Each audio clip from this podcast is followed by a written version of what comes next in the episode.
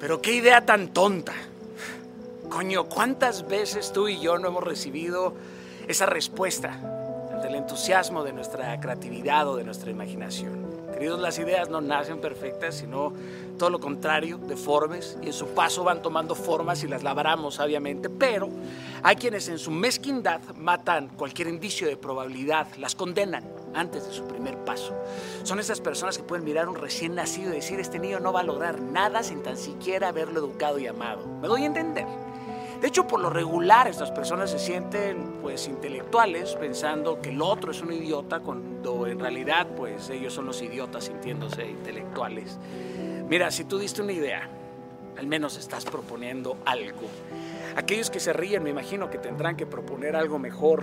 Así que la historia de no tengo buenas ideas es necesario que te la saques de la cabeza. Esta afirmación la tienes que romper a la mierda con los jueces de las buenas ideas. Serán o no serán buenas, pero, pero pero son tuyas. y eso es dignidad, atreverse a intentar tus miserables ideas y valientemente comprobar por ti mismo que no eran grandes, pero no se puede claudicar por otros. Porque si vas a darte por vencido, querido, que sea, por supuesto, cuando lo hayas intentado todo y en realidad siempre hay algo nuevo que intentar. Así que no metas la cabeza en la tierra como un avestruz, porque nadie se va a apiadar de ti. No van a decir, pobre, uy, cuánto ha sufrido todos hemos sufrido, pues la vida no es un concurso de ver quién sufre más, sino de quién puede transformar su sufrimiento, sino de qué haces con tu sufrimiento, porque hay quienes hacemos una fogata con el sufrimiento, lo transformamos en luz, en calor, ahí calentamos nuestros sueños y cosechamos nuestros hechos. es que tengo miedo, Daniel, pues yo también.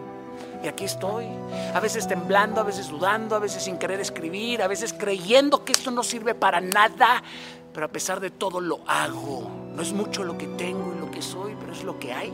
Y con eso haré todo lo que pueda lograr. Querido, yo no estoy aquí para tratar de cambiarte. Esa jamás ha sido mi intención. No puedo meterme en tu piel porque solamente soy experto en mi historia y vengo a decirte mi historia cada vez que puedo. Pero no hablo desde las suposiciones, sino desde lo que he vivido. Tú dirás, bueno, es que tu vida ha sido mejor que la mía. Tal vez, tal vez sí, tal vez no. Tú tienes menos problemas que yo. Coño, yo ya no tolero ese argumento. ¿De qué? ¿De qué hablan?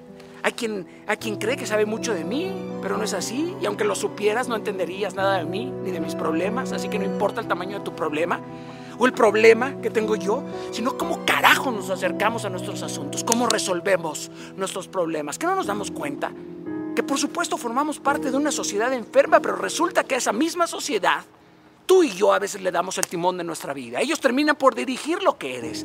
Y el problema no es quién quieres ser, sino quién coños te van a dejar ser y qué harás tú para no sucumbir ante ese desprecio. El mundo podrá ser cruel, impersonal, pero dentro de él hay sitios y espacios donde si alguno de ustedes tiene las agallas pueden lograr una enorme diferencia que lo vale todo. Tú puedes decidir hoy mismo entrar a un orfanato, un hospital, una escuela, un trabajo, a un negocio, un hogar y decidir ser esa persona que es capaz de creer en los demás que es capaz de decir sus ideas aunque miles de personas se rían de ellas. Puede ser esa persona capaz de transmitir fe, amor, pasión, esa persona capaz de cambiar todo por completo en un ambiente. Ser más que una persona, ser un mensaje entero de paz y de transformación. Pero la pregunta es, ¿te atreverás?